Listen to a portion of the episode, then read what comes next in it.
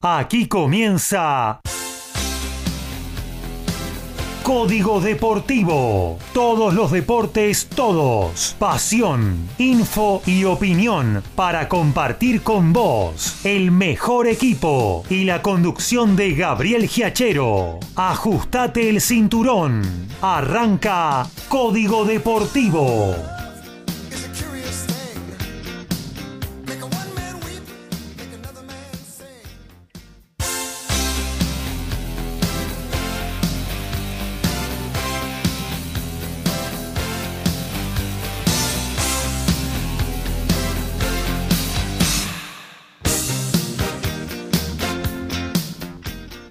Buenas noches, ¿cómo les va? Aquí estamos arrancando una nueva edición de Código Deportivo, el programa de deportes que más lo informa, que más opinión emite y que bueno, le sigue actualizando minuto a minuto lo que está sucediendo en vivo en el planeta deporte. Le hacemos compañía hoy hasta las 23.30 que le damos paso a nuestro compañero Alfredo González quien va a continuar la onda deportiva con su TMO, tu momento ovalado, con toda la info de rugby y muy buenos temas para compartir con nosotros. Eh, bueno, aquí estamos, eh, iniciando esta edición de una hora y media hoy, eh, al habitual de los sábados de 11 a 13 con muchísimas cosas para compartir con ustedes. Dejen su mensaje, participen del programa en el chat de la radio eh, ahí en la página www.mgradio.com.ar a través de cualquiera de nuestras aplicaciones eh, o si no nos envías un WhatsApp vía audio, vía mensaje de texto al 11 70 05 2196 11 70 05 2196 y ya arrancamos ¿eh? con todo lo que tiene que ver con la presentación de nuestros columnistas. Se lo tengo aquí cerquita, del otro lado del vidrio, al señor Horacio Bocchio. ¿Cómo anda, Horacio? Hola Gabriel, muy buenas noches, ¿cómo estás vos? Eh, compañeros, audiencia, el gusto grande de compartir nuevamente una nueva edición de Código Deportivo en las noches de los miércoles. Y como siempre, con mucha información, ya estamos en el entretiempo de Godoy Cruz Tigre por los cuartos de final de la Copa Argentina y vamos a estar con toda la información referente a lo que se ha jugado en Europa a nivel selección. Tenemos el Brasileirao. Mañana, hablando de selecciones, eh, tenemos la fecha número 11 de las eliminatorias de Conmebol. Este próximo fin de semana, ya el viernes, con cuatro cotejos, recordemos que va a arrancar la fecha número 15 del torneo de Primera División. Así que tenemos variada información eh, referente a los eh, torneos. E incluso mañana se pone también en disputa la fecha 15 del torneo de reserva, así que tenemos bastante para informar. Muy bien, seguimos la recorrida, nos vamos eh, directamente hacia Villa Rafo, al saludo de quien nos informa de boxeo, aunque hoy va a tener, eh, como viene sucediendo últimamente, intervención en, en la columna futbolera a partir del comentario sobre la final del futsal en Lituania, donde Argentina no pudo conseguir eh, em, refrendar su título del mundo eh, de la disciplina pero dejó bien en alto el orgullo y la bandera nacional. Eh, Ricardo Beisa, ¿cómo anda? Buenas noches. Buenas noches Gaby, compañeros, a toda la audiencia y como es costumbre todos los miércoles a esta hora, el camión de la basura procesando la basura frente a mi casa, se está yendo ahora. Eh, Mándenle saludos. Pero bien Gaby, sí, todos los días, a esta hora es puntual. Bien, eh, bien. Tenemos, sí, eh, no nos podemos quejar en eso. A los chicos bájenle la aplicación, así se van escuchando eh, código deportivo. Mientras... Ah, mañana, mañana les hablo, mañana les hablo así van escuchando. Gaby, bueno, como dijiste, tenemos todo lo que pasó en la final del futsal y bueno, se nos viene un fin de semana complicado para, para los pesos pesados. Opa, qué velada el sábado. ¿eh? Van a ser guerras en pesos pesados en semi pesado va a haber un juego en título. Eh, eh, así que tenemos una linda velada para ver en Estados Unidos. tenemos todo lo que pasó este fin de semana en el ámbito nacional, internacional, tenemos próximo debut de, boxeadores y boxeadoras que se esperan eh, lleven en alto nuestra bandera. Eh, tenemos, tenemos confirmado peleas que se van a venir en, diciembre eh, y lamentablemente, bueno, dar la noticia de, de Jorge Acerocali, así que, bueno, tenemos de todo hoy, Gaby. Perfecto, perfecto. Eh, bueno, seguimos entonces con todo lo que tiene que ver con nuestro columnista. Nos vamos hacia los polvorines, al encuentro del básquetbol, del automovilismo, con el señor Daniel Medina. ¿Cómo anda, Dani? Bien, Gaby, ¿qué tal? Eh, no, no, la basura me la llevas. No, no, no, porque, porque sea transparente la bolsa. Ah, no, perdón, perdón. Me También por ahí, pero. Sí, porque acá los muchachos que reciben propinas, como siempre, bien, lo que corresponde, porque es una costumbre, no solo Argentina, este, eh, a veces este, no llevan la basura. Pero en fin, ¿qué vamos a hacer? este, son, cosas que pasan. Pero bueno, este, tranquilo, ya lo vamos a solucionar. Este, un saludo para todos, para, para vos, Gaby, para nuestros compañeros de DAM, nuestros queridos compañeros para la audiencia, fría, fría noche, pero fría noche por el viento nada más. ¿eh? Porque fue un día, apachuchado pasamos acá por el, fresco, pero bueno, este ya, ya, ya la primavera se va a hacer sentir como lo fue el fin de semana o el lunes, que fue hermoso realmente. Y bueno, por supuesto, novedades, toda, mucha información del básquet, del automovilismo, un fin de semana caliente con el tema del TC2000, ¿eh? con la carrera que se hizo en San Luis y muchas carreras para este fin. Este fin de semana este, vamos a tener de todo. Así que el, sábado de la mañana tenemos de todo. Tenemos Fórmula Regional Europea, tenemos Campeonato Mundial de Turismo, tenemos clasificación de este el, Super TC 2000, tenemos clasificación de la Fórmula 1. En fin, este eh, vamos a tener... muchas cosas en vivo durante la transmisión también. ¿eh? Por supuesto, porque... también vamos a tener básquetbol en vivo porque empieza la segunda fase del Super 20 de la Liga Nacional de Básquet. ¿Y con qué partido? ¿Eh? Que ya lo vamos a comentar cuando nos toque este, el turno con qué partido espectacular, uno de los, de los dos mejores equipos que en este momento hay en Argentina jugando al básquetbol. Y por supuesto, bueno, así como hubo eh, una noticia mm, eh, también este, que lamentar en el tema de boxeo, en el tema este, este, hace unos días, eh, o el fin de semana, este, lamentablemente hoy tenemos una muy triste noticia en la parte de automovilismo con un colega, se puede decir, un periodista este, dedicado al automovilismo y relator, relator de las carreras ahora de la ACTC, antes relató todo tipo de carreras y participó en todo tipo de programas, nos estamos este, refiriendo a Vivo el, relator, este, este, señores, enciendan sus motores, le dice a la TC, que lamentablemente falleció hoy, el eh, miércoles. Mira vos, después de haberlo lo escuché, lo, mejor dicho, fue el relator de la carrera el domingo de, en el Rosendo Hernández San Luis del TC. Realmente 63 años, muy joven, este, una pérdida bastante grande, una persona que sabía bastante de automovilismo por ahí se destacaba porque muchos decían que gritaba este, mucho en las transmisiones, pero así son las transmisiones radiales o de, eh, televisivas ahora del automovilismo. Una lamentable pérdida, lamentablemente. ¿eh? Tal cual. Eh, bueno, seguimos la recorrida, nos vamos a Lautaro Miranda, el que nos informa habitualmente de tenis en nuestro ciclo. ¿Cómo andás, Lautaro? Hola, Gabriel, muy buenas noches para vos, para los compañeros, para toda la audiencia. Eh, tenemos bastantes novedades con respecto al mundo del tenis. La más reciente fue el triunfo y clasificación de Renzo Olivo al Masters 1000 de Indian Wells. Un torneo precioso, pero que con los horarios nos, nos va a tener medio mal traer durante la próxima eh, semana y media, porque bueno, se juega en la costa del Pacífico, cuatro horas menos, y cuando se juega de noche se complica un poco por estos lados. Y por supuesto, la, la, bueno, la otra gran novedad de la semana tiene que ver con la presentación oficial de Guillermo Coria eh, como capitán de Copa Davis. Ayer estuve en el Club Harrods. Eh, donde fue presentado, así como también tenemos audios del nuevo capitán y también del presidente de la Asociación Argentina de Tenis, Agustín Caleri, así que bueno, luego los vamos a estar compartiendo con toda la audiencia y luego vamos a estar comentando un poquito más sobre el torneo WTA que se viene en el Buenos Aires Lawn Tennis Club y también lo que tiene que ver con la actividad de los argentinos el día de hoy en el Challenger de Santiago, que como ya he explicado, eh, forma parte de una gira que también tendrá una parada en Buenos Aires dentro de dos semanas y hoy hubo una muy buena actividad argentina, así que estaremos con todo eso informándonos. Muy bien, completito el asunto tenis. También el mundo balado en, en la voz de Alfredo González, a quien saludamos. ¿Cómo andas, Alfred? Muy buenas noches, eh, compañeros y audiencia. Acá haciéndole frente a los últimos momentos de frescor en, el, en lo que se viene prontamente, que es la primavera, y con bastante información de rugby. Vamos a hacer un balance, si se puede, de este tan mal campeonato que tuvieron los Pumas de Championship.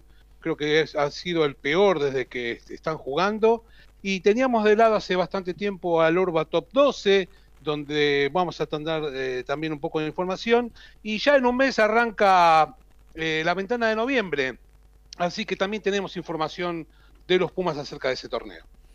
Muy bien, completito entonces todo lo que tiene que ver con el mundo deportivo en esta edición número 70 de Código Deportivo, acompañándolos hasta las 23.30 con mucha info, mucho ritmo eh, para estar con ustedes, pasando un grato momento y compartiendo la pasión de los deportes. Ya arrancamos, ¿eh? 70 de Código Deportivo. Gabriel Giachero y Dream Team hacen Código Deportivo.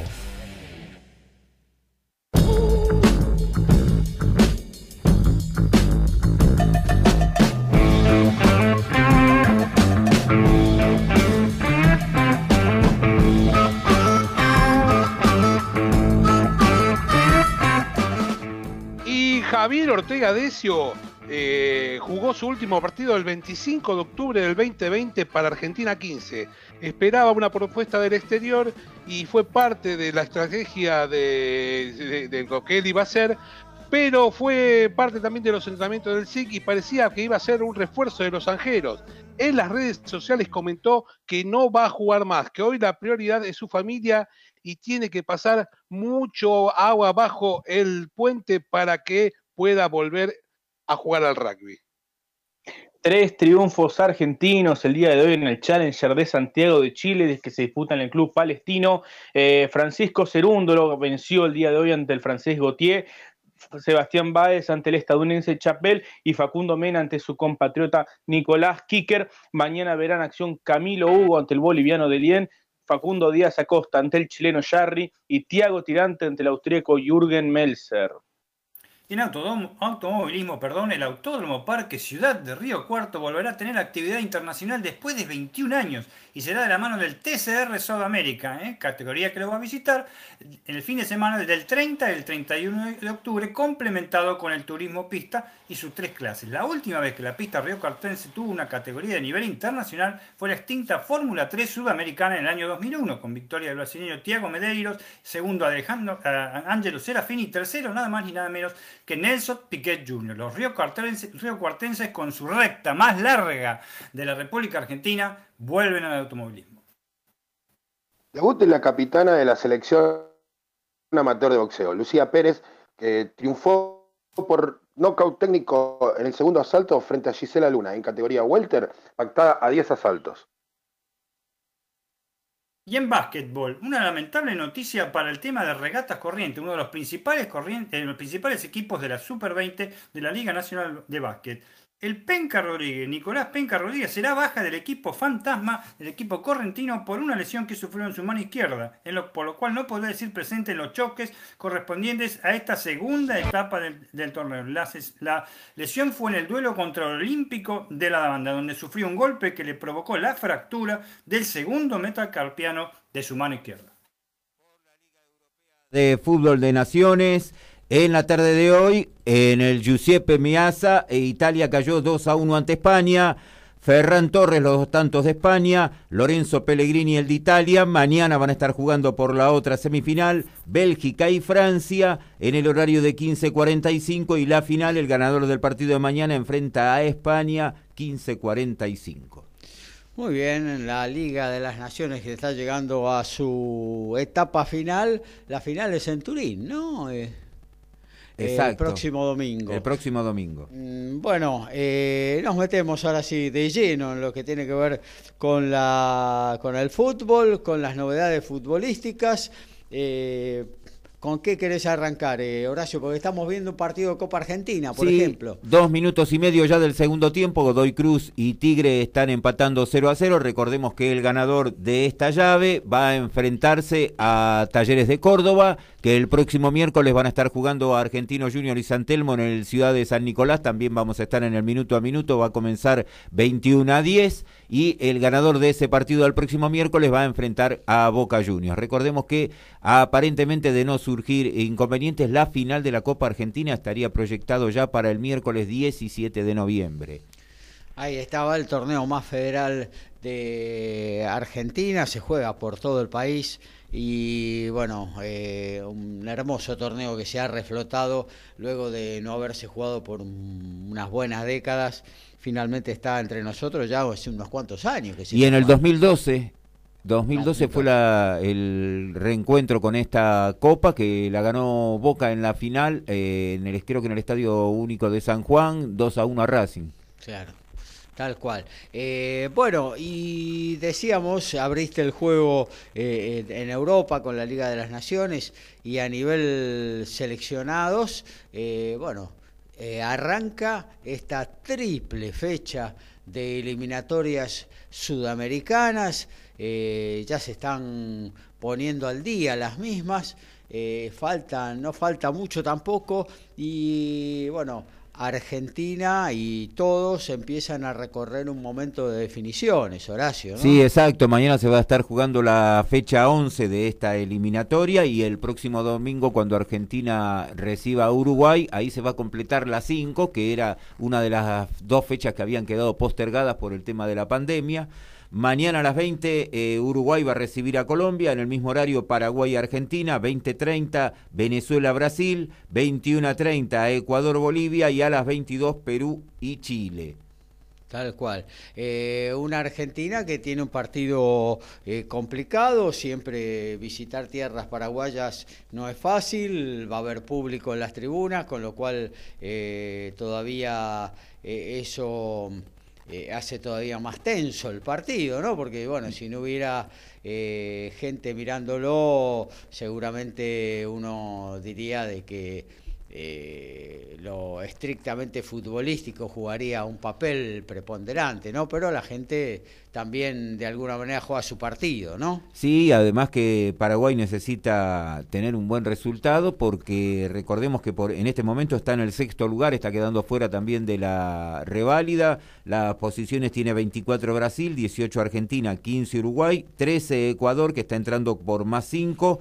En repechaje está Colombia con 13 y 0 y Paraguay viene con 11 unidades. Después está Perú ya con 8, Chile 7, 6 para Bolivia, 4 para Venezuela.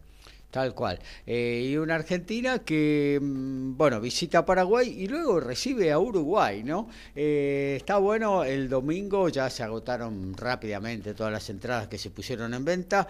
eh, frente a un Uruguay que hoy por hoy está solamente a tres puntos del seleccionado argentino y bueno, que el Monumental recibe a Cavani y Lucho Suárez, ¿no? Por ejemplo, los dos puntas del equipo uruguayo lo que no deja de ser un atractivo también para el partido, ¿no? Sí, exacto, pero además Uruguay, eh, a pesar de estar en este momento clasificando y a tres de Argentina, eh, tenemos que recordar que va a estar jugando mañana eh, como local ante Colombia. Colombia lo tiene solamente a dos puntos, que es el que está entrando en repechaje, y después tiene el partido con Argentina acá, así que tiene dos encuentros muy muy importantes, muy difíciles el equipo de Oscar Washington Tavares, necesita si de conseguir eh, dos victorias, lo afianzaría claramente en la zona de clasificación, pero son dos partidos muy muy complicados los que tiene. Tal cual, tal cual. El, cierre de esta triple ventana de eliminatorias de Argentina eh, sugiere un encuentro que a priori eh, debería ser el, el más eh, simple de todos, si bien todos hay que jugarlos y hay que ganarlos, pero bueno, se recibe al, al Perú del Tigre Gareca que no está haciendo una buena eh, eliminatoria. Claro, ¿no? eso va a ser, eh, sí, el próximo jueves, eh, 14 de octubre, a las 17 horas Bolivia va a recibir a Paraguay, a las 18 Colombia, Ecuador, 20-30 Argentina recibiendo a Perú, A las 21 van a jugar Chile con Venezuela y 21 a 30 Brasil-Uruguay. Así que tiene los tres partidos muy complicados eh, el equipo de, Montevideo porque realmente son tres rivales que tiene que están en, puestos de, clasificación o eh, con la posibilidad de entrar, como el caso de Colombia. Claro, tal cual, tal cual. Eh, bueno, apasionante. ¿Y después cuántas fechas quedan de eliminatorias todavía? Y después vamos a tener en noviembre, eh, el jueves 11 de noviembre se va a estar jugando la fecha 13.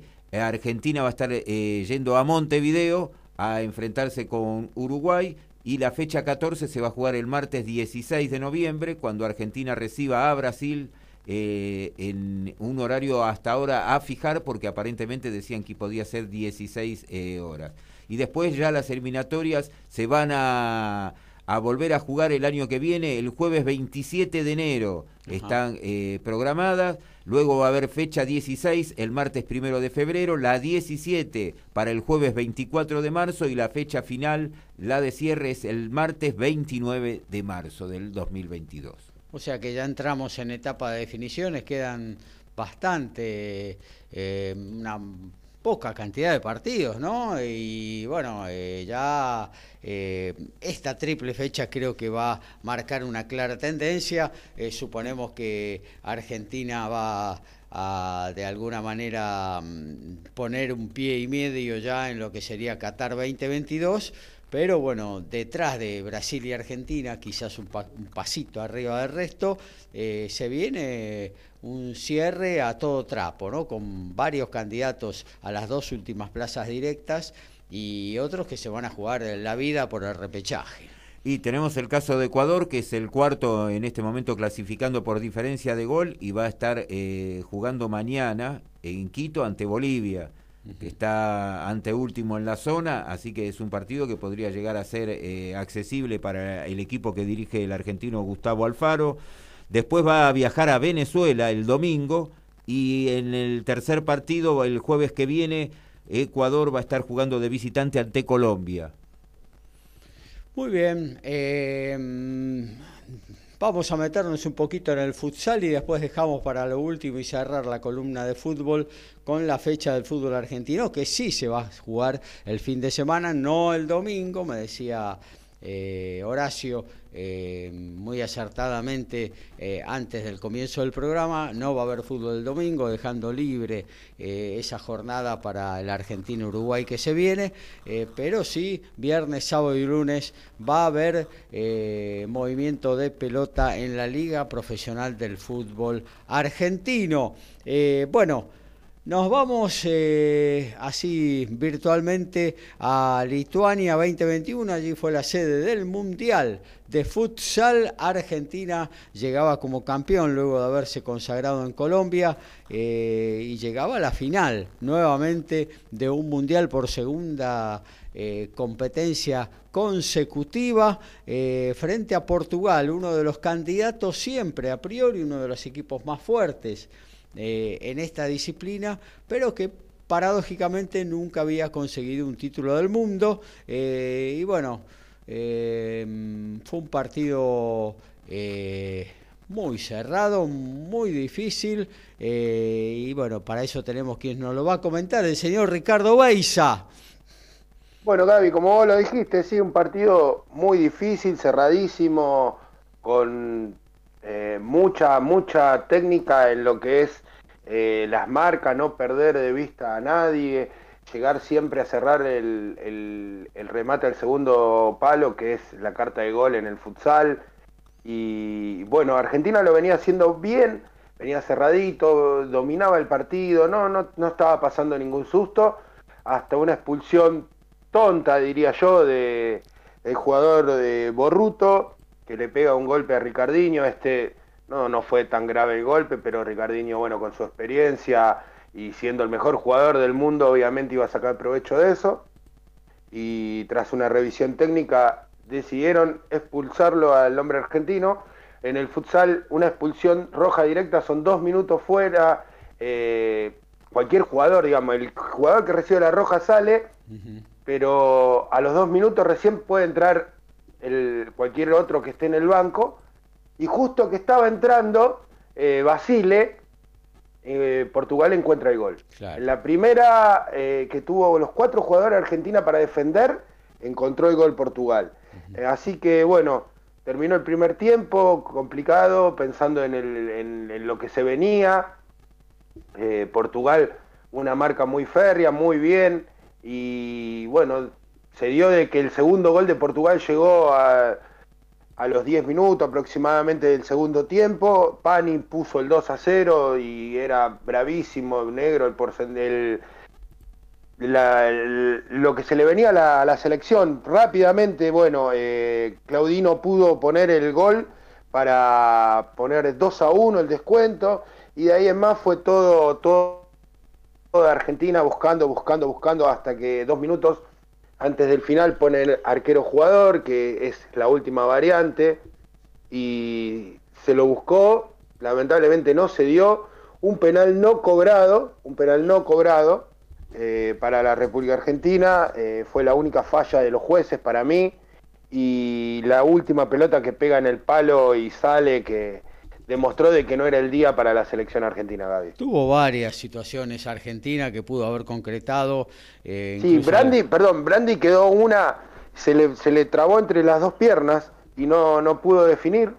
Eh, era un pase al segundo palo, como digo yo, de esos que son goles, y se le trabó entre las piernas. Lamentablemente, sí, como vos decís, Gaby, tuvimos muchas chances y no lo pudimos meter. Varias piernas portuguesas también se cruzaron el camino de pelotas que iban a la red y la gran actuación de Bebé, ¿no? El arquero portugués que sacó todo lo que pudo sacar, lo sacó. La verdad que. Sí, eh, igual cabe destacar eh, que el premio al mejor arquero del torneo se lo dieron al, al chico Sarmiento, que es de la, de la selección argentina. La verdad que fue impresionante, siendo que para muchos él no era el titular, ¿eh?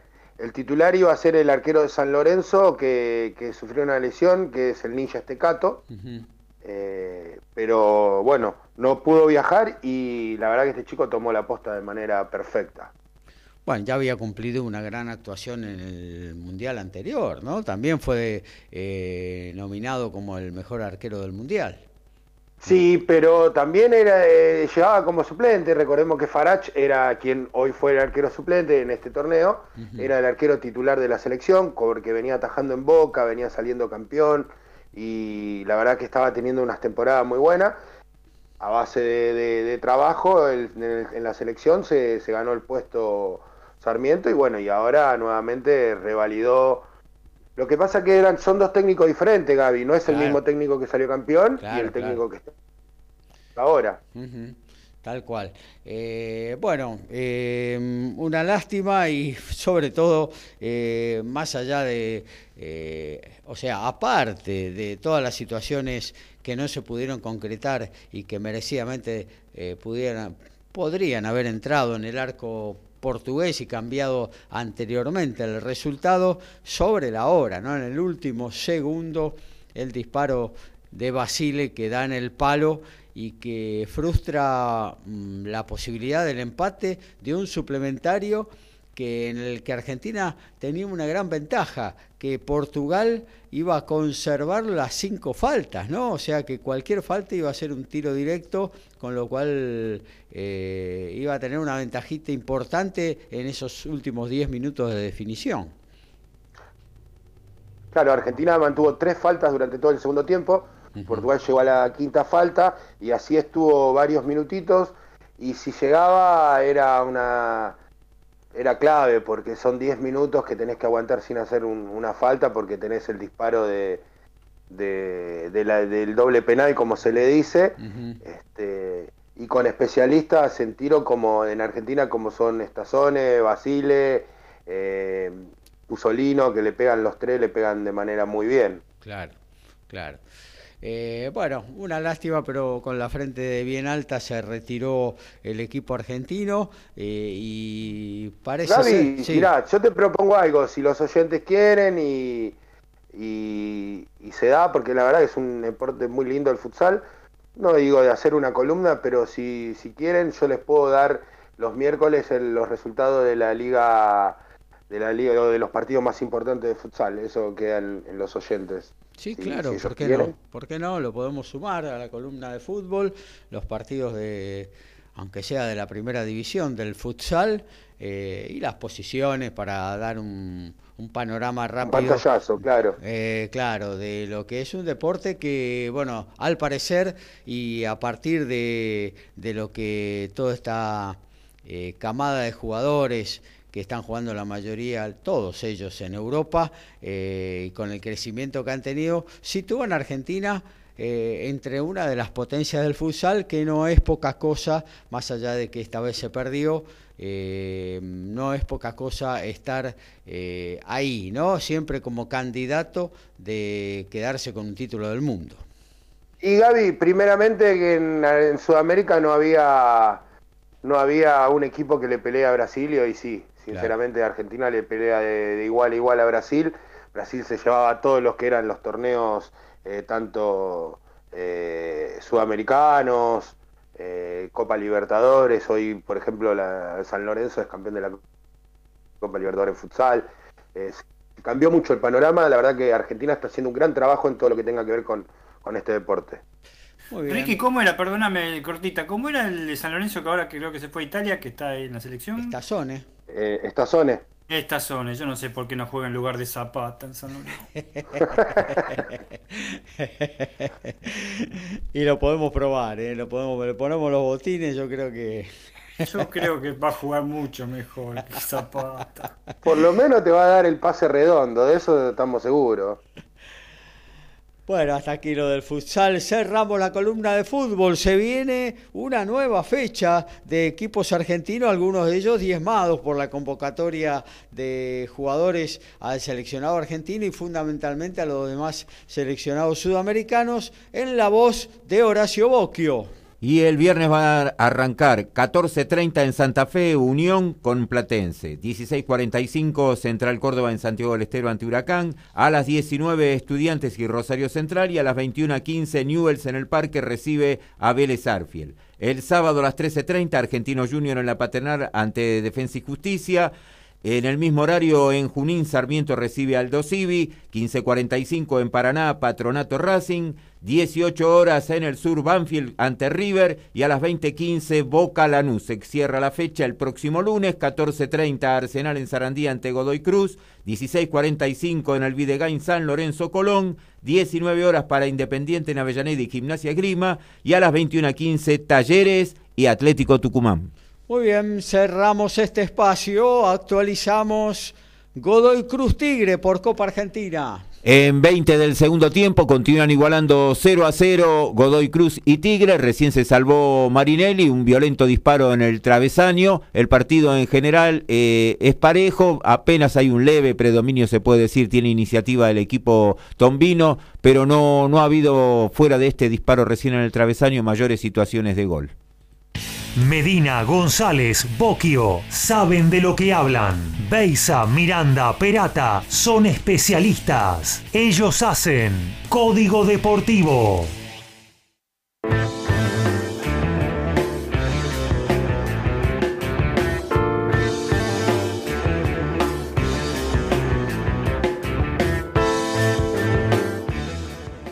El Championship quedó atrás, pero dejó muchos números para analizar. En lo que tiene que ver con los Pumas, contamos que Montoya fue el mayor tacleador con 72, Bertranú con 68 y Matera con 62 completan el podio. Entre los más efectivos en el line, Petty está segundo y Alemano está tercero. Bofelli quedó sexto en puntos con 23 y entre los Carriers Kremer está cuarto con 44 y Santiago Carreras quedó quinto con 43 comentamos al comienzo del programa, Renzo Olivo venció al italiano Andrea Arnaboldi en tres parciales y clasificó al cuadro principal del Masters 1000 de Indian Wells. Será la tercera participación del integrante del equipo campeón de Copa Davis en el Masters 1000 en el desierto de California y enfrentará al español Roberto Carvalles Baena, no tan habitué en las canchas duras y de ganar podría enfrentar al 10 del mundo Casper Rudd.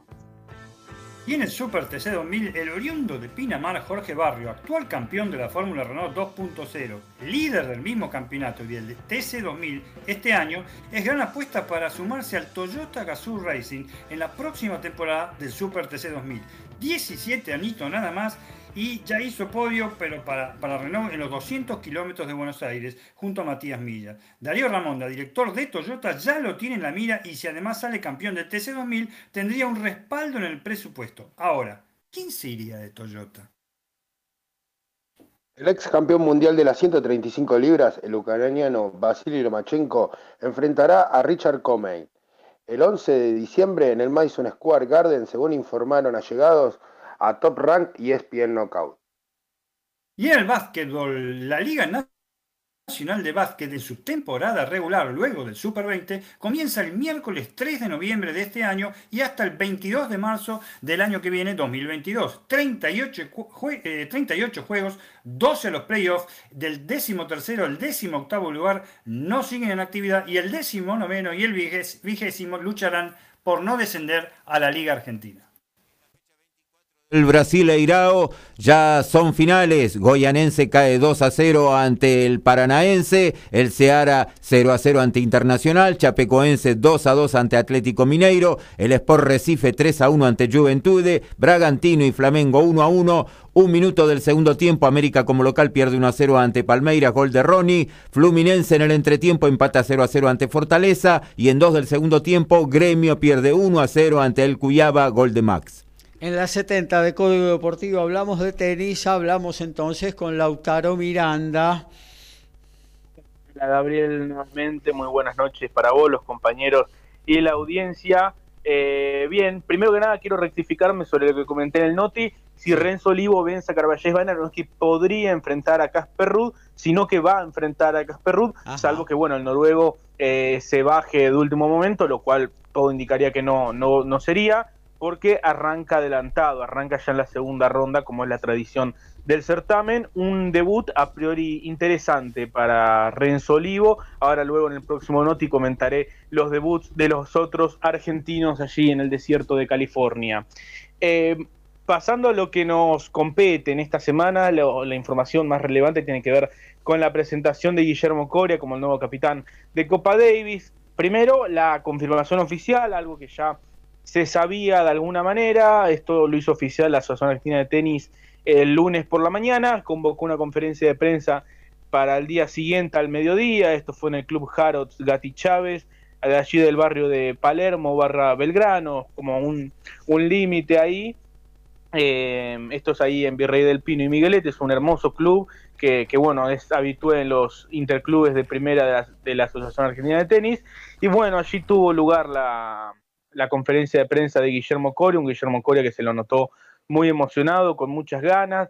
Yo me quedo con lo que dijo de, que esta designación como capitán lo agarraba en un momento muy, muy lindo de su vida, ya maduro, con hijos, eh, si bien él es muy joven, tiene 39 años, eh, recordemos que se retiró en el 2008, es decir, estamos hablando 13 años lleva retirado Guillermo, y todo este tiempo le ha dado, bueno, justamente tiempo para que él pueda eh, sacarse un poco el trajín de la competencia, enfocarse en otras cosas, como así lo ha hecho durante un buen tiempo, hasta que llega esta oportunidad. Él venía trabajando muy bien en, el área de desarrollo, había trabajado mucho con los chicos, eh, y bueno, le llega esta posibilidad de, ser el capitán del equipo de, Copa Davis, un jugador, eh, un cráneo del tenis, un jugador que que bueno, ya jugador no, pero sí un, un personaje del mundo del tenis que eh, si tiene que pasarse muchas horas analizando y estudiando rivales, no solo no le molesta, sino que lo hace con gusto, lo hace por placer, este, porque así está hecho él, eh, así era también como, como jugador y vaya que ha tenido éxito en su carrera llegando a ser por ejemplo, número 3 del mundo. Eh, Mira, justamente, Lauti, justamente sí, un mensaje de Bruno Puerredón, muy bueno código deportivo. Le tengo mucha fe a Coria como capitán, es un obsesivo del tenis y eso potenciará al equipo, nos dice Bruno. Justamente lo que acaba de mencionar vos. Exactamente, sí, opino igual que, que bueno, el oyente Bruno. Eh, creo que, que Guillermo es, es, justamente una persona este, muy enfocada, que, que tiene los objetivos muy claros y bueno, el primer objetivo que él se planteó claramente fue volver al grupo mundial. Argentina tiene que volver al grupo mundial. Eh, este año bien sabemos que no jugará las finales en, bueno, que tendrán sede en Madrid, en Innsbruck y en Turín, eh, pero bueno, el objetivo de Guillermo será ganar la próxima serie de marzo para que Argentina pueda volver allí. Y pude hacerle una pregunta al mago y bueno, sobre esta cuestión, ¿no? Que puede ser eh, eh, la posible convocatoria de su hermano, de Federico, que bueno, debutó recientemente ante Belarus, y lo cual daría lugar a una cuestión bastante inédita en el mundo del tenis, porque ya ha habido casos quizás de padres e hijos, capitán jugador, pero no así de hermanos. Así que bueno, tenemos para compartir el audio de la conferencia de prensa del mago con la pregunta que le he realizado y su posterior respuesta. Hola, buenas tardes eh, para todos acá. Guillermo, primero felicitaciones por este momento. Después, bueno, preguntarte porque se va a dar una situación muy extraña, ¿no? Padre e hijo han sido quizás capitán jugador, pero hermanos, quizás no hay tantos casos. Preguntarle si ya has hablado con Federico este, acerca de, ese momento y qué se puede esperar de ser el capitán de en una situación muy compleja y atípica en el mundo del. No, la verdad es que no hablamos, no hablamos ese día que usted debutó, a la noche, se, obviamente lo vi un rato, estuvimos en, el departamento todos juntos, yo me fui después a eh, hacer otro compromiso, pero Llegado el momento de la convocatoria, cuando se tenga que convocar los jugadores para marzo, eh, se va a tener en cuenta el ranking, el momento, como se tuvo siempre, y se va, a, se va a dejar de lado lo familiar. O sea, no, hay ningún problema en ese sentido. creo que este, este, esta convocatoria se la ganó porque en un buen momento, en un buen ranking. Eh, le dio el ranking también para ser considerado uno de los, de convocables y va a seguir igual. Eh, si se quiere quedar afuera, se va a quedar afuera. Ojalá tenga la posibilidad de tener muchísimos jugadores dentro de los 100, eh, tener esa responsabilidad y esa presión de tener que elegir a, muchos jugadores y no tener pocos jugadores. Así que nada, eh, si, le toca quedarse afuera, como le tocó quedarse afuera en Colombia, que tenía posibilidad de ser convocado, y fue Facu Bami, que también está en un gran momento, que están ahí parejos, ojalá que se sumen segundo, eh, también hubo un montón de jugadores que no quieren lograr para no estar ninguno afuera. Eh, sería que yo creo que vamos a tener para esa fecha, vamos a tener muchos jugadores a la hora de, tener un abanico importante para, para Bueno, Si le toca quedarse afuera, se quedará afuera eh, marcando también la cancha sobre, sobre lo que sería una posible convocatoria de su hermano, que bueno, en ese sentido yo, a mí la sensación que me da es que no, no le temblaría el pulso, por supuesto, eh, ya seguramente lo hablarán en su momento, eh, Federico es un muchacho grande también, tiene 29 años y, bueno, ha entendido ¿no? lo que es este, varias veces quedarse afuera del equipo, así que en ese sentido veo a los dos bastante maduros como para poder resolver Igualmente, Lautaro, si hubiera una convocatoria hoy por hoy, si no está eh, un Juan Martín del Potro en el equipo, eh, tampoco hay muchas alternativas como para elegir, ¿no? Hoy por hoy. No, claro que no. Eh, y bueno, justamente sobre eso iba a hablar luego. todo indicaría que Schwarzman, por supuesto, del single 1 casi seguro. La dupla de dobles parece bastante asentada con Máximo González y Horacio Ceballos.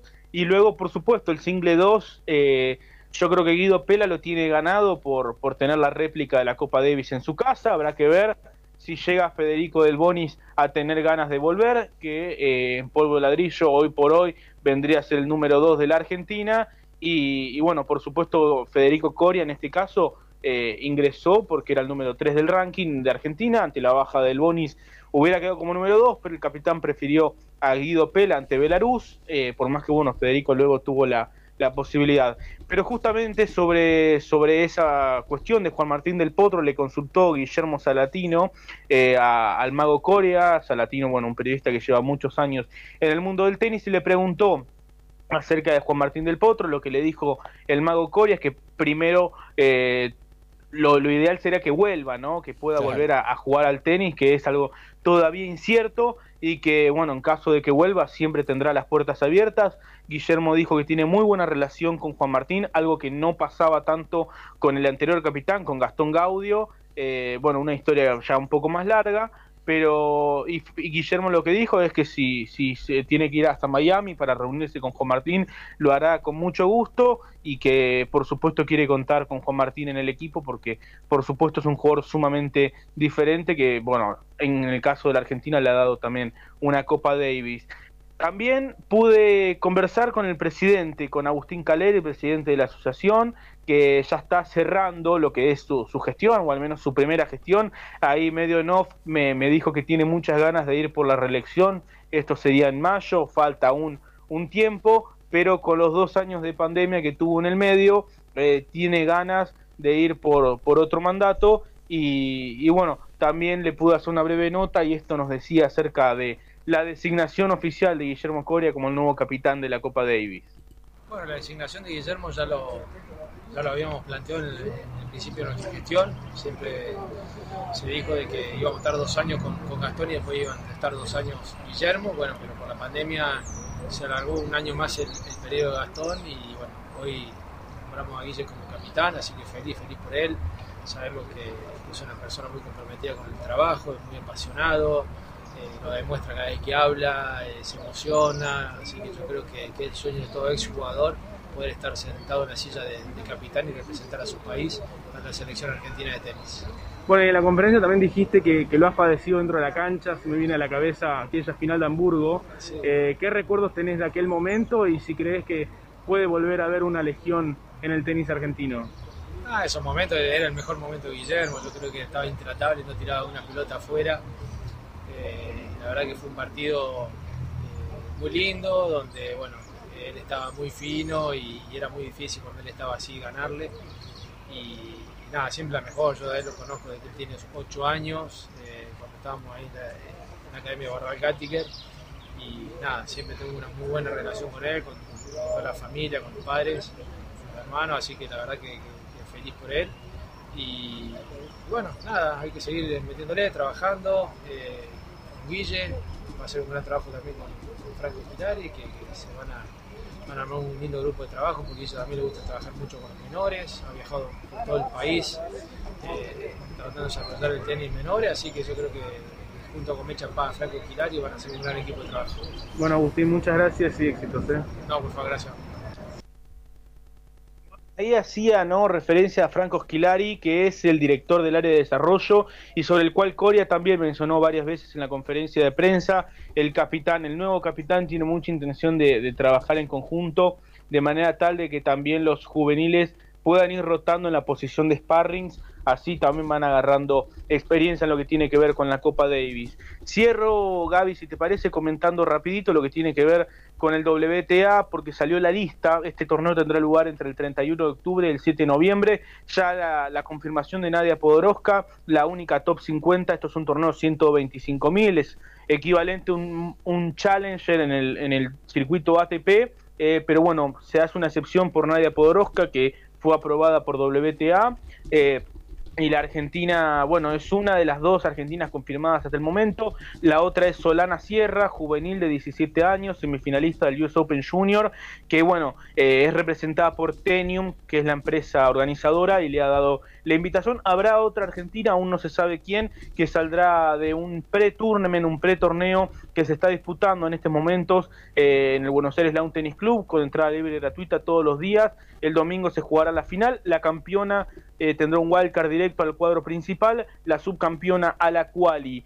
También habrá una número uno del mundo, porque la número uno junior, eh, Victoria Jiménez Casinceva, que es de Andorra, tiene 15 años, es la número uno del mundo junior y será invitada para disputar el cuadro principal y estará participando también Mayer Sherif, tenista egipcia que comenté en su momento que recibía el apoyo, el patrocinio de Mohamed Salah, eh, así que bueno, habrá bastantes historias para contar. La gran sorpresa o la gran novedad es la ausencia de Paulo Ormachea, que bueno, una vez más demuestra su alejamiento de lo que tiene que ver con, con, el tenis argentino. Ella ya hace un tiempo reside en Italia, este año no participó de la Fed Cup, ahora tampoco viene a participar del, del torneo WTA, así que bueno, habrá que ver cómo continúa Paula, que de todos modos tuvo una gran temporada y esta semana participó en la cual en Indian Wells, aunque bueno, cayó en la primera ronda.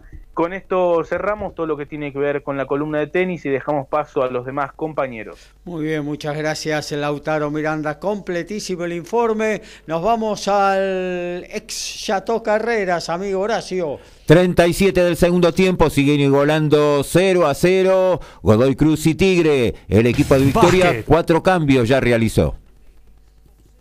Deporte, rugby, fútbol, tenis, boxeo, deporte motor y más. Código Deportivo.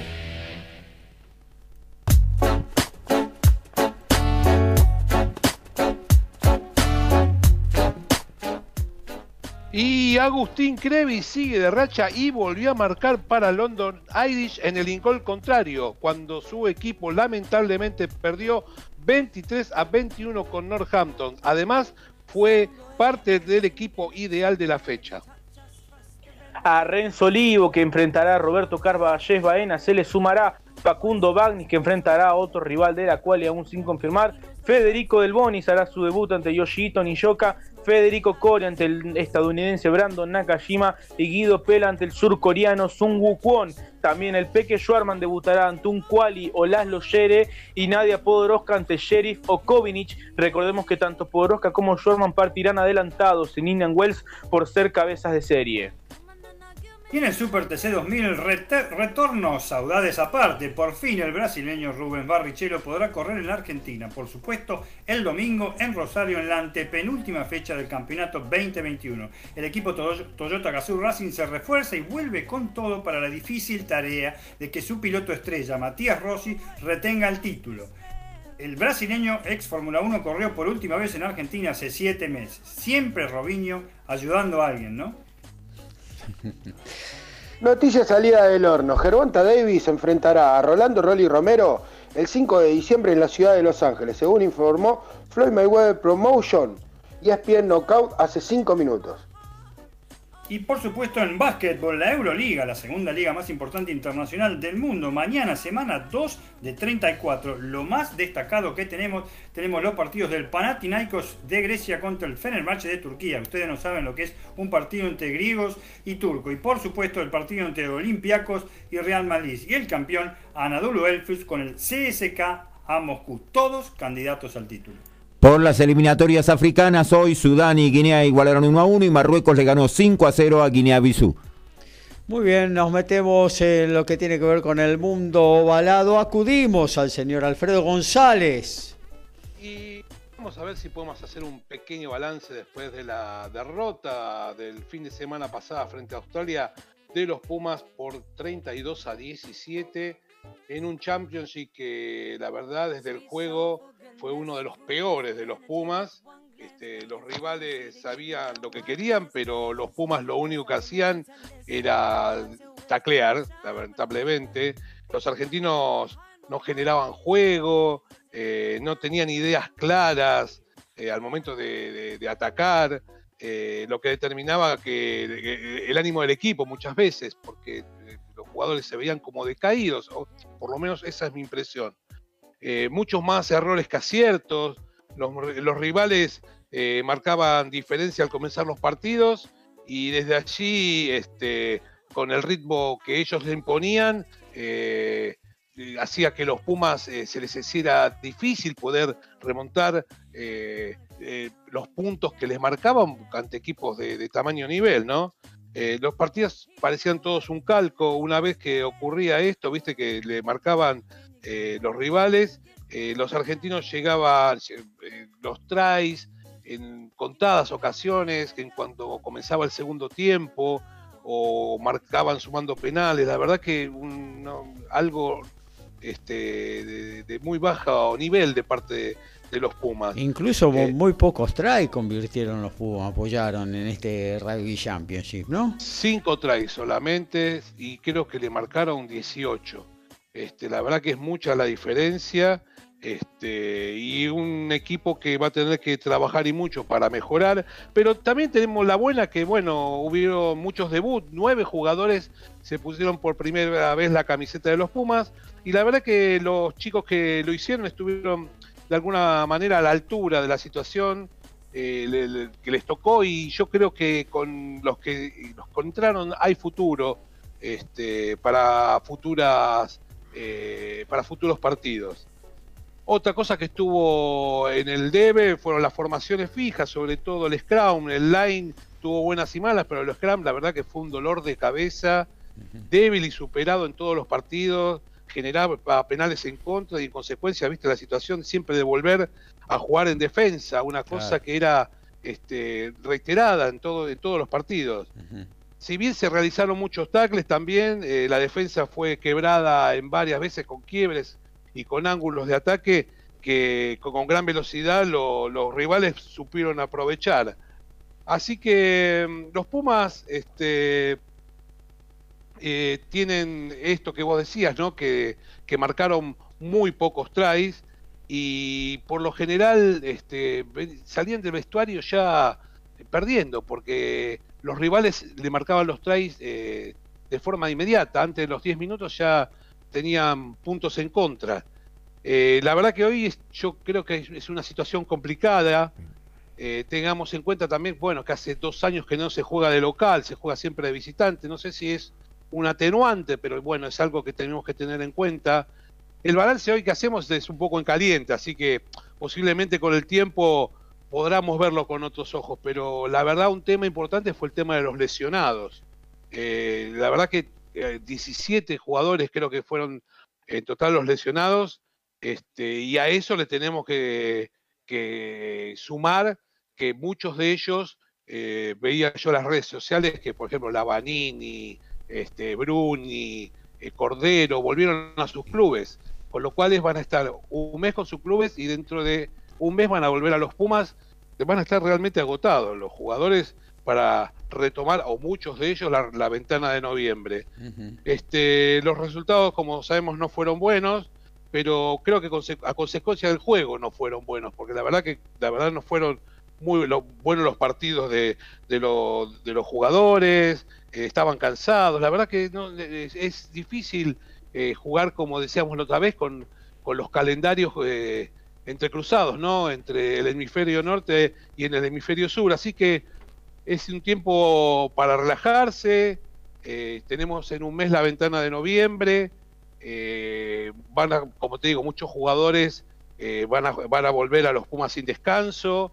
Hay que sentarse a pensar y analizar cómo va a ser el futuro, qué es lo que se quiere, de qué manera corregir lo que funciona mal y mantener un poco este, en, alza lo que se hizo bien.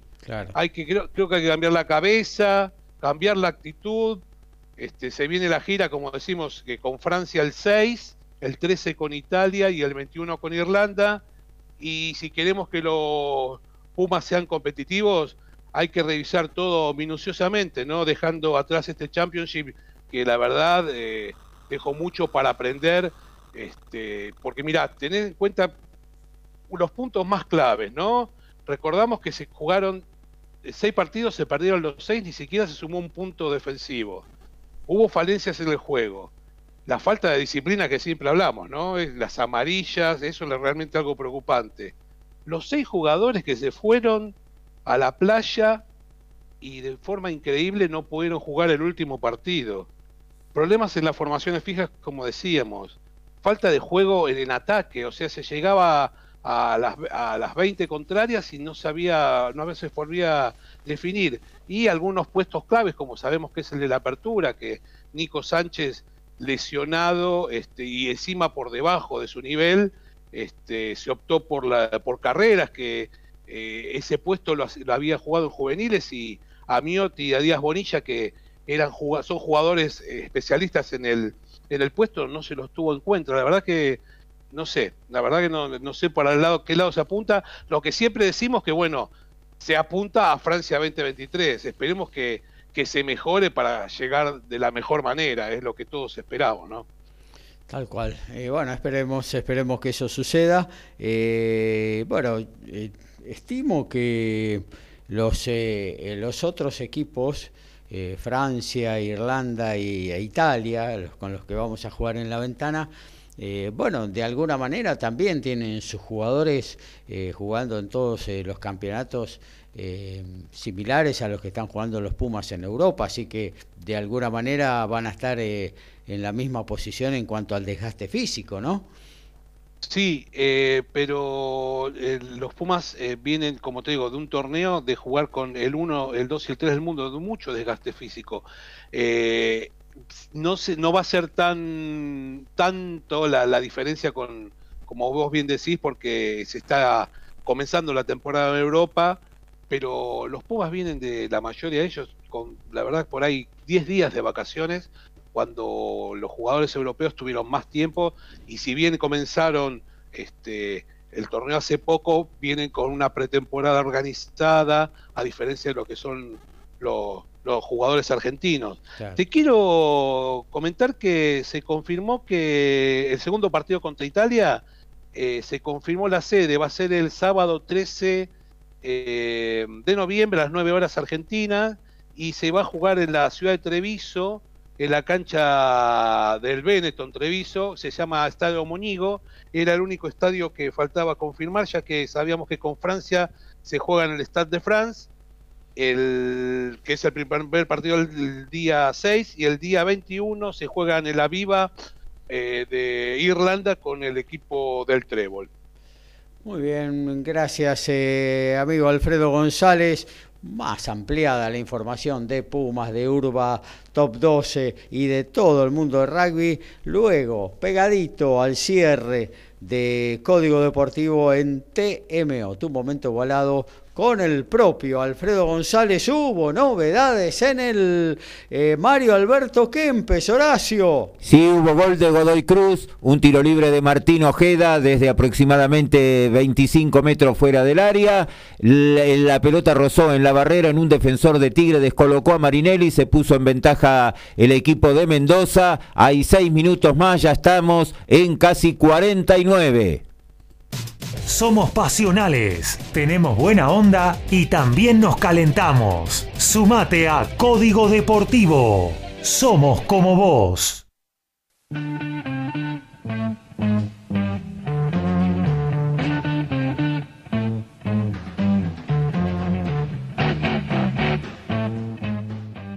Uruguay viajó a Estados Unidos para jugar la quali de Francia 2023 y los teros cayeron en su visita en la ciudad de Colorado por 19 a 16. El próximo fin de semana jugarán la revancha en Montevideo para ver quién es América 1 en el Mundial. Hoy salieron a la venta las entradas para el torneo WTA 125.000 que tendrá lugar del 31 al 7 de noviembre. Se pueden adquirir a través de Ticketek. Precios bastante razonables, la verdad. Y también recuerden que también en Ticketek se pueden comprar las entradas para el Challenger de Buenos Aires que tendrá lugar entre el 17 y el 24 de octubre. Mucho tenis para disfrutar en Buenos Aires en esta porción de semanas que quedan por delante.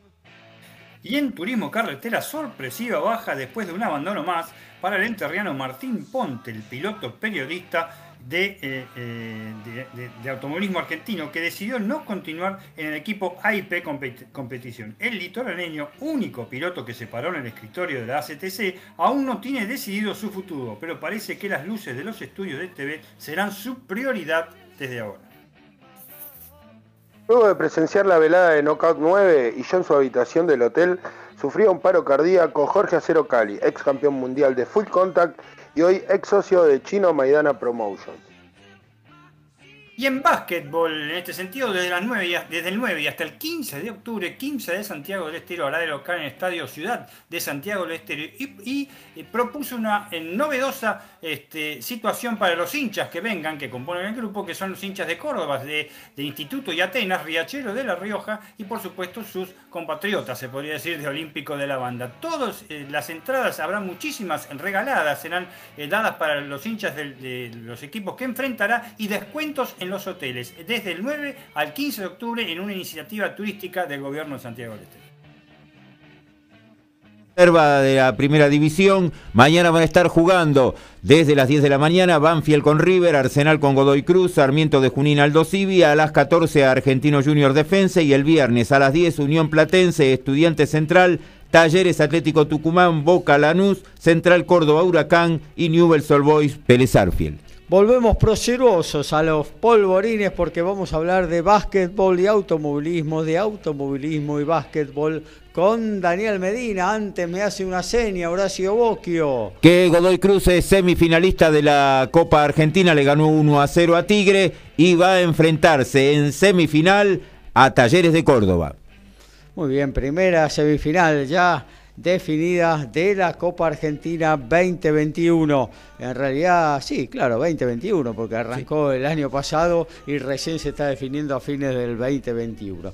Bueno, Dani, ¿con qué arrancamos? Y arrancamos con. No, no, iba a ser la propaganda del fútbol. No, no, no, eso no. Arrancamos con el automovilismo, así arrancamos con. Ponemos, ponemos primero, lo sacamos de punto muerto, hacemos rápidamente para el resto de los compañeros. Bueno, hemos tenido desde ya un fin de semana bastante interesante en el turismo carretera, ¿eh? con la este, eh, segunda fecha de, la Copa de Oro. Justamente, justamente, disculpame que te interrumpa. Daniel de Villa no? tu tocayo que siempre está prendido y al cual le agradecemos a cada edición de Código Deportivo. Saludos Código Deportivo. ¿Qué les parece? ¿Quién tiene más posibilidades de ser campeón en el TC?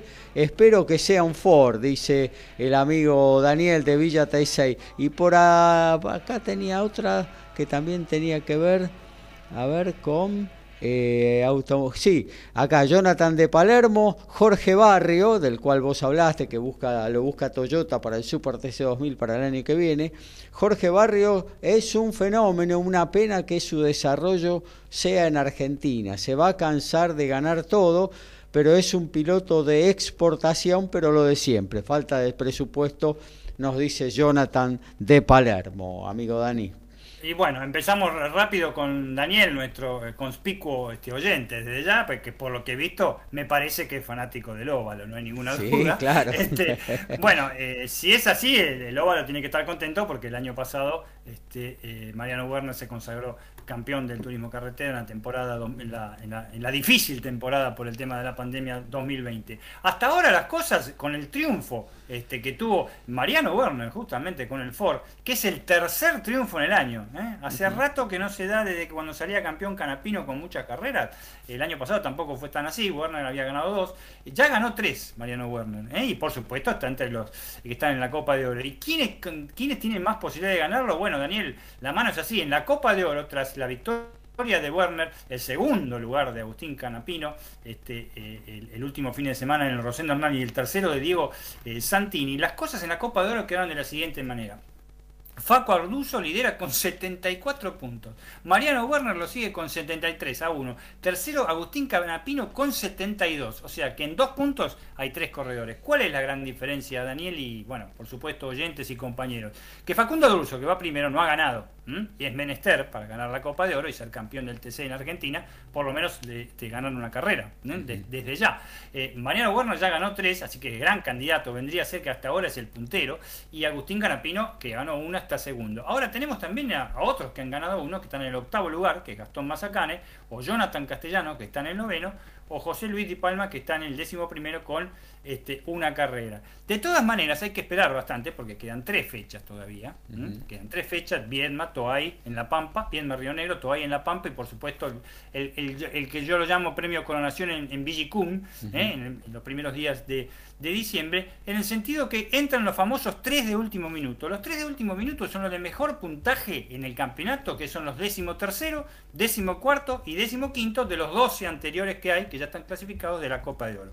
¿Quién es el décimo tercero en este momento? Nada más ni nada menos que eh, Cristian Ledesma, que tiene ya dos triunfos. Eh, Ledema le fue mal en la carrera del otro día, realmente, este, que eh, tuvo que abandonar. Pero si gana una carrera sola, ahora se puede, eh, eh, es gran candidato también a, salir campeón. El otro que está entrando es Emanuel Moriatis y el que puede entrar este, en, ese último minuto también es el, el Tubo que hizo una gran carrera y logró un gran podio este, el último fin de semana en San Luis, pero que todavía no ganó. ¿Mm? Así que está apasionante. Si vos me, decís que haya un pálpito, yo digo que ustedes, los de óvalo, tienen que estar muy sonrientes. Muy sonrientes porque eh, eh, yo, a mi modo de entender, Mariano eh, Werner tiene el mejor auto, sin ninguna duda. Es un gran conductor, por supuesto, pero tiene un equipo que por, no es segundo año consecutivo porque cambió de equipo justamente, pero que está totalmente, lo respalda totalmente, ¿no? Desde ya y, y están con él. Pero ojo, el que lo sigue a un punto es Agustín Canapino. Ahí está el tema. Eh, eh, no te podés, este, Canapino este segundo puesto fue una bendición de Dios con todo lo que le pasó. Tuvo, es raro verlo abandonar dos carreras seguidas a Canapino, ¿eh? y le pasó en las dos, en las dos últimas carreras. Así que no pudo correr a Werner, que realmente ganó, ganó una carrera, se podría decir media aburrida, fue hasta, la, hasta, hasta el safety car más o menos interesante, pero al final sí se puso un poquito con, sobre todo, eh, eh, el, repunte del tubo Esteban, Esteban Gini, que estaba este, en, séptimo lugar y subió al cuarto lugar, y Canac Pino, que lo pasó a Diego Santini en una muy buena maniobra. Pero Werner Warner, a pesar de que sacó este, apenas eh, dos segundos y medio, dos segundos a, Canapino, estaba intratable. ¿eh? Hizo la carrera como realmente quiso y obtuvo una gran, pero gran victoria. Así que nos veremos ahora las, eh, otra vez todos y la marca de Lobo lo estará contenta no, en, en, este, eh, en Bielma, que será la próxima carrera. Y con respecto al muchacho que habíamos comentado, este, que va a ir al Super TC 2000, que es Jorge Barrio, mira, eh, yo coincido en eso de que si se cocina acá, queda cocinado. Y bueno, pero queda cocinado en Toyota Gazoo Racing, ¿eh? Ojo, ¿eh? Que esa, esa cocina, como vos decís, eh, bien vos decís, puede pasar a TCR sudamericano si, si progresa el TCR sudamericano, o por qué no al campeonato eh, mundial de turismo por ahí para otra marca, o en la parte de campeonatos endurance. Ojo, para mí tiene 17 años, así que puede progresar. Es un muy buen corredor, se cansa de ganar carreras y campeonatos este muchacho. Ojalá que la mano sigue así. Por otro lado, tenemos este fin de semana, rapidito, este eh, Campeonato Mundial de Turismo ¿eh? en, en, la República Checa, en Most, ¿eh? que es la quinta fecha, y por supuesto corren desde ya Esteban Carrile, que está noveno en el campeonato con 72 puntos, y Bebo Girolami, décimo con 67 puntos, hasta ahora en una regular y un poquito discreta actuación en lo que va del año. Lo que pasa que penan en lo de siempre, en los lastres, en los adicionales basados en la clasificación de los tres eventos anteriores, y afectan principalmente, en este caso, esta vez, en Checoslovaquia, en la República Checa, perdón, a Hyundai, a Cupra y a Linan Co, por fin a Linan Co, ¿no? ¿Eh? Desde, ya. Pero no, pero eh, eh, vos sabés que todos los lastres que, que, se, que, se, suman, 60 kilos a Hyundai, 20 kilos a Cupra y 20 kilos a, a Linan Co, sigue siendo el Honda el que tiene ya los 60 kilos. 60 kilos, es mucho. y, no, y no llega nadie a los 60 kilos con todos los que va a haber sancionados, entre comillas, este fin de semana. O sea, en un circuito que tiene una recta larguísima, como es este circuito de la República Checa, es donde más penan los Honda Civic. Y realmente, ¿qué se puede esperar? Los Linan Co, muchachos, son los autos más veloces y más capaces de esta categoría, como así también el TCR Sudamérica, aunque les parezca mentira. ¿eh? En este momento, en el campeonato, entre los cinco primeros lugares, este, del Campeonato Mundial de Turismo hay cuatro Linanco. Así que, eh, eh, eh, y los creo que los muchachos argentinos con el tema del Honda y los que tienen Honda, realmente las prestaciones este año han dejado bastante que desear al margen, al margen del el tema de los lastres. Así que es una marca hoy en día, Linauco, que está dominando no solo el WTCR, vos fíjate que un equipo argentino que es el PMO Motorsport, Exactamente, que, compró, compró dos, dos Linan Co para competir en el TCR Sudamérica y ya ha ganado dos carreras, ¿no? O sea que es una... Ya, ha ganado dos carreras de cuatro y la primera prácticamente sin publicidad. Es una pavada lo que estoy diciendo, pero evidentemente con los inconvenientes que hay han bajado del barco, del avión, donde sea, y han corrido prácticamente. Claro, claro. Eh, vamos a ver ahora en Río Cuarto, que es la primera que se corre en Argentina, como viene la mano. Eh, siguen teniendo ese temita de los 12 autos, o sea, es muy poco. Claro. poco. Eh, pero sabemos los problemas. Ojalá sería una categoría que, ya dijimos, podría servir para algunos autónomos argentinos para impulsarlos y que se empiece a mostrar al mundo. Ojalá que el año que viene explote mejor desde ya. Eh, así que, bueno, por la parte de, de, automovilismo terminamos diciendo que la Fórmula 1, el Red Bull en homenaje este fin de semana que tenemos carrera en Turquía, en Estambul, correrá eh, con los autos de color blanco en homenaje al primer triunfo, al primer triunfo de Honda, que fue en el año 1965 con el inglés Richie Ginter, el que logró la victoria en el Gran Premio de México en 1965, y los autos eran totalmente blancos con letras en rojo. No solo va a ser el Red Bull de Max Verstappen y Checo Pérez, sino también serán los muchachos del equipo Alfa Tauri. Y por lo pronto, rapidito, pasamos al tema de, de básquetbol. ¿eh? En, el tema, en el tema de básquetbol, bueno, tenemos varias cosas. Primero que eh, eh, la Liga Nacional de Básquet, este, ya dijimos, este fin de semana comienza la segunda fase del Super 20 y vamos a tener en exclusiva a las 11 de la mañana en vivo desde el Estadio Ciudades de Santiago del Estero el partido, partidazo, partidazo por Quimsa de, 15 de Santiago del Estero con Instituto de Córdoba. Completan como partidos más importantes, se podría decir, en la, primera fecha, Olímpico de la Banda jugará también en, Santiago, en el Estadio Ciudades, con Atenas de Córdoba y Oberá Tenis Club con San Martín de Corrientes, pero esto en la ciudad de este, eh, Corrientes. Eh, tenemos también otra cosa con el básquet para decir en el tema de la Liga Endesa Española, en el cual eh, los participantes argentinos, jugadores argentinos son cada vez menos, ya lo saben todos ustedes, se han ido muchísimos de la, Argentina. Y ahora vamos a hablar de ellos, de los que se han ido y a dónde se han ido y cómo están jugando. Tenemos, por ejemplo, la gran sorpresa que es el Gran Canaria, ¿eh? el equipo donde ha ido Nico Brusino, ¿eh? el, internacional argentino, que ganó en la eh, cuarta fecha 84 a 71 a Juventud de Badalona con tres puntos de Nico, pero, pero siete puntos mejor dicho, 7 eh, rebotes y 3 asistencias. Y ojo que tiene 3 de 4, ¿eh? ganó 3 de 4, es una de las grandes sorpresas la gran sorpresa hasta ahora, sigo insistiendo con los eh, jaliejos del Breogán que le ganaron 97 a 65 al Real Betis, están en segundo lugar, también con 3 de 4. La no sorpresa es el Barcelona, que está con todo y ya adelantó incluso la quinta fecha y está primero con 5 de 5, derrotando 76 a 63 ayer a Cledemont Zaragoza con una gran actuación y siendo además goleador esta vez volvió, volvió por sus fueros, y era hora, y ojalá que siga volviendo, de Nicola Problitora en la parte de base, con 11 puntos, un rebote, dos asistencias y 16 minutos de juego. Y por último, el triunfo importantísimo, porque es un equipo que siempre, siempre pelea los últimos puestos, del Obradoiro eh, de Fernando Zurbriggen por 93 a 81 sobre el Fuenlabrada. Zurbriggen hizo 3 puntos, 8 minutos de juego, 8, ojo que es un base que está viendo y con muy buenos resultados, este, Che García, pero no podrá concurrir a las primeras ventanas porque está en Europa. ¿Y qué es lo que ha comenzado y que más o menos estaban esperando todo? Bueno, comenzó la pretemporada, que le dicen los norteamericanos, eh, nada más ni nada menos que la NBA. ¿Eh?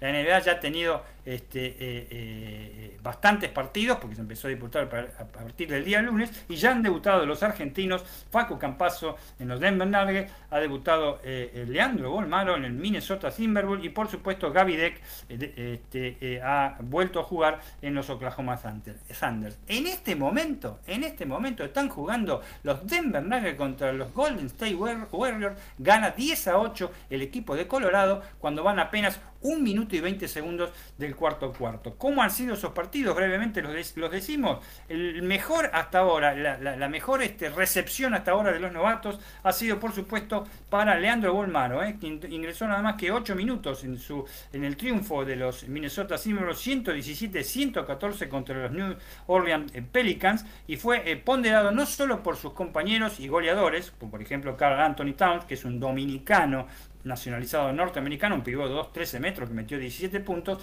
que dijo que le vio una actuación muy interesante. Hizo un doble realmente con una asistencia de Bolmaro, eh, Gino Velesca. Eh, fue realmente muy bueno. Eh, mm, Gaby Deck, eh, más o menos regular, este, con cuatro puntos contra los contra Oklahoma Thunder, que perdió 113-97 con el equipo de Michael Jordan, Charlotte Hornet, y la actuación más que discreta, discretísima y orillando en lo malo, de Facu Campaso, que perdió 103 a 102 contra Los Ángeles Clippers, con nada más que dos puntos y una asistencia de juego en casi 11 minutos de juego. ya les digo, por supuesto, lo más importante fue lo que lamentablemente adelanté por redes sociales, mejor dicho, adelantamos todo por redes sociales porque lo vimos, es que se veía venir la crónica de una, no muerte anunciada, pero sí de un, de un despido, de una cortadura anunciada, que fue la de Luca Vildosa, ¿eh? el jugador de, eh, argentino de los New York Knicks, que ha sido operado y ha sido despedido por el conjunto neoyorquino. Habrá que aguardar su recuperación, es agente libre en este momento, y vamos a ver qué franquicia lo puede tomar, si es norteamericana o europea. Emiliano Urquiza, comenzaron los amistosos en la NBA, me parece que este año los argentinos van a comer banco, esperemos que puedan mostrarse, nos dice Emiliano, y bueno, creo que salvo el caso de Facundo Campaso, que quizás tenga algún protagonismo un poquito mayor en Denver, eh, de a poco eh, Gabriel Deck y Leandro Molmaro van a van a ir eh, eh, de menor a mayor, ¿no? Le, van a faltar minutos eh, en el comienzo de la temporada, seguramente. No, desde ya, por supuesto. Y Facu Campaso hasta enero, ¿eh? Porque en enero viene, vuelve Murray, el, canadiense, así que, lo están preparando este, con todo. Ayer Volmaro, mejor dicho, antes ayer, cuando jugaron los Minnesota y debutó, estuvo mejor en la parte ofensiva, que no es su fuerte, que en la parte que es su fuerte, que tan bien le fue en el Barcelona, que es la parte defensiva. Muy bien, muchas gracias Dani, nos vamos a las piñas. Todos los deportes en un solo programa. Código Deportivo.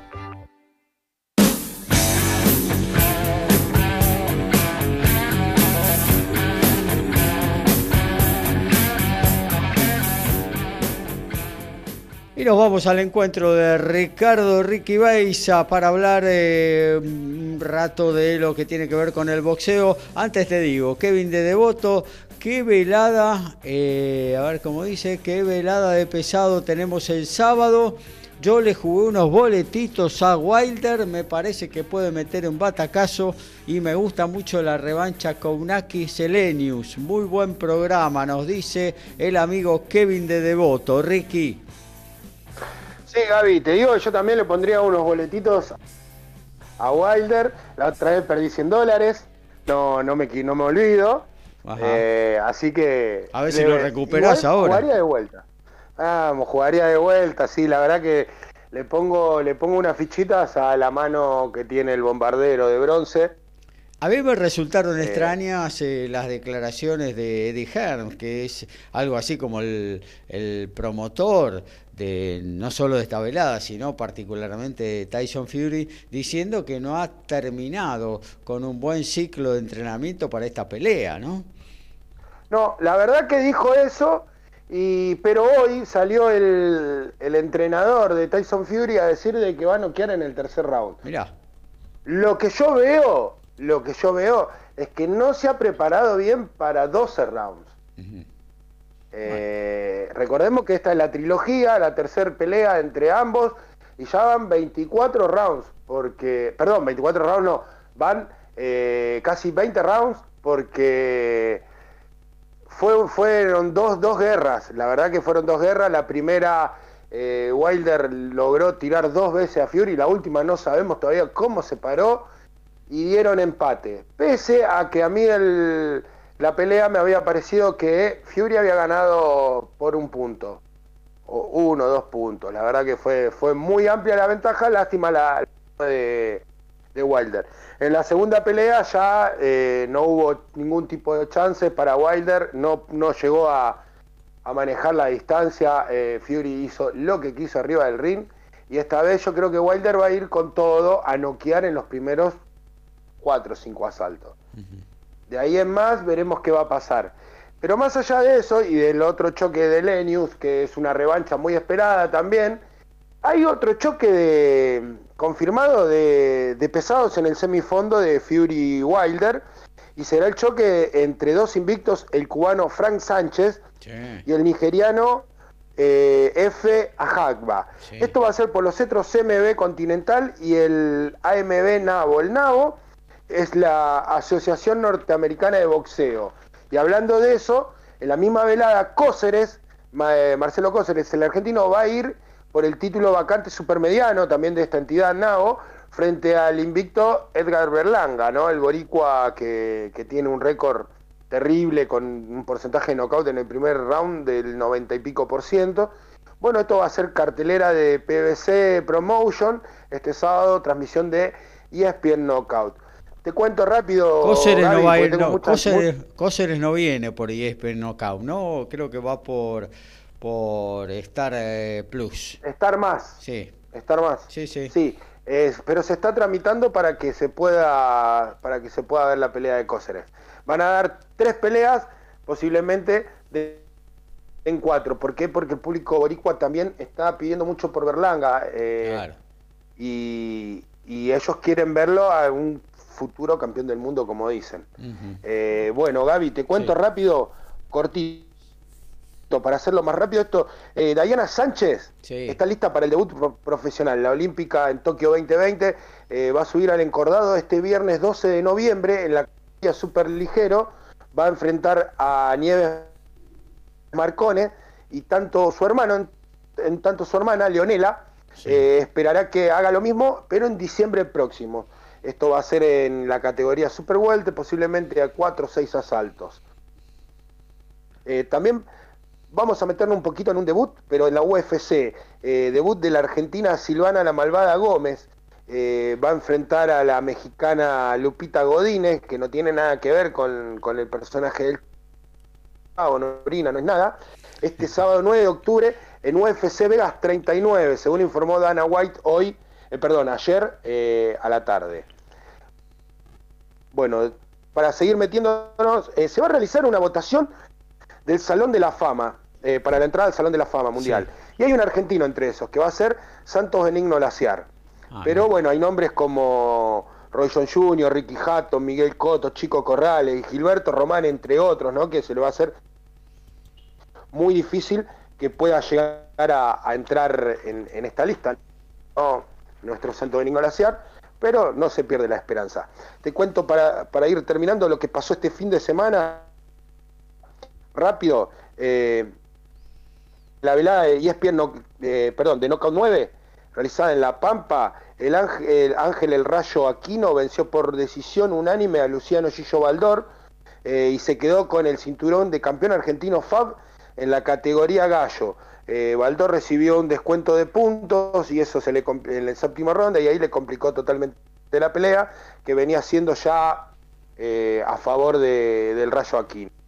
Y en lo que fue Teis Sport, en el duelo central de la velada realizada en Lanús, que el sábado voy a hablar de lo que pasó en Lanús porque la verdad que fue un papelón eh, con esta agrupación 14 de septiembre que voy a explicar quiénes son y qué quieren en, en lo que tiene que ver en el ámbito del boxeo nacional. Eh, hubo empate entre Luca Bastida y Juan Taborda en, una pelea muy pareja donde no hubo un vencedor. Eh, las tarjetas fueron eh, muy despareja para uno, para otro, empate, así que volvemos a lo mismo del criterio. Y bueno, de esta forma cada uno tuvo, retuvo su título, el sudamericano medio para este, Bastida y Taborda se quedó con el latino OMB. Y eh, anteriormente en el semifondo, eh, Juan Leal retuvo, retuvo su título FAB eh, en la categoría, perdón, Welter, ante Cristian Andino, un fallo dividido, dos jueces vieron ganadora a Leal, un juez vio empate, esto fue transmisión de, de Sport, y te, estoy, te voy a decir que me queda algo lo dejamos para el sábado ya, así vamos a la, a la despedida, Gaby. Tiempo de meter un freno, de adormecer la bola, de meter un rebaje. Se termina. Código Deportivo.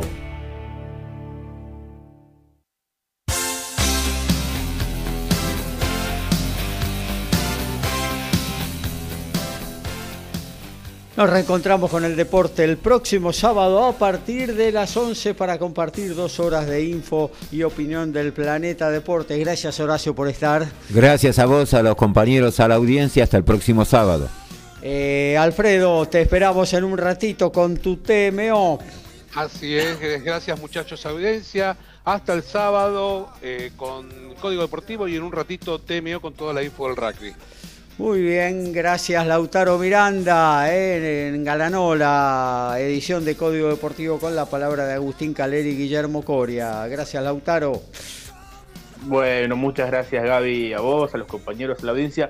Eh, rapidito, Facundo Bagnis hará su debut ante Emilio Gómez en Indian Wells, hijo de Andrés Gómez, eh, así que bueno, un debut relativamente favorable para el torbellino. A partir de mañana todo Indian Wells por ESPN a partir de las 15 horas de la Argentina. Eh, nos reencontramos el sábado. Un éxito también el compañero Alfredo en su programa. Hasta la próxima. Muy bien, Dani. Un abrazo grande. Gracias por estar. Un abrazo para vos, Gaby, para todos los compañeros. Excelente programa y para la audiencia. 28 a 12 ganan, los Denver Nuggets, dando 8 minutos de juego. 9 puntos para Nicola Jokic. Uno por cada minuto. sí, claro. Y eso que tuvo descanso y lo están llevando a poquito. ¿eh? no está de titular, ¿eh? Claro.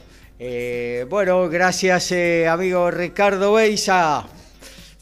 Bueno Gaby, un placer como siempre. Eh, un saludo, el sábado tendremos, tendremos una gran velada, saludo a todos los compañeros, a la audiencia y bueno, Dios mediante, el sábado acá estaremos. Tal cual, sábado, 11 horas, la cita con el deporte en Código Deportivo. Chau, chau.